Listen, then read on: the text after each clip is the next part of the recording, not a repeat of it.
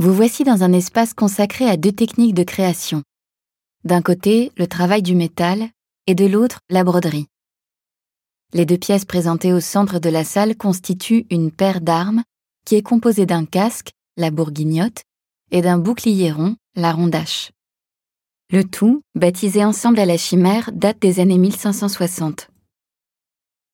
L'une des spécificités de cet ensemble est d'allier travail du métal et broderie. Ainsi, la face de ces objets montre un remarquable travail du fer. Le métal finement ciselé a été enrichi d'un décor de rinceaux, de créatures mythologiques et d'autres animaux fabuleux. La polychromie de l'ensemble a été parfaitement conservée, se détachant sur le fond doré, certaines parties ont été brunies ou argentées, tandis que d'autres ont été incrustées d'or. Quant au revers des pièces, il a conservé ses exceptionnelles garnitures de velours brodé, dont les motifs de fil d'or et d'argent font écho aux ornementations qui se déploient sur le métal. Cette paire d'armes constitue l'un des plus beaux exemples du maniérisme français appliqué à l'armure d'apparat.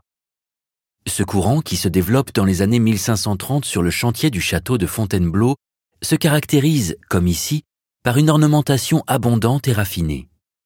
Les plus grands artistes de l'époque, tels Jean Cousin, Luca Penny ou encore Jean Goujon, collaboraient en effet avec les armuriers pour leur offrir des modèles d'ornement. Cet ensemble du plus grand luxe a sans doute été offert par la cour de France au statutaire, le gouverneur de Hollande. Ces pièces d'apparat n'étaient pas directement portées par leur propriétaire qui allait à cheval, mais par deux des pages qui l'accompagnaient, l'un présentant la bourguignotte, l'autre la rondache.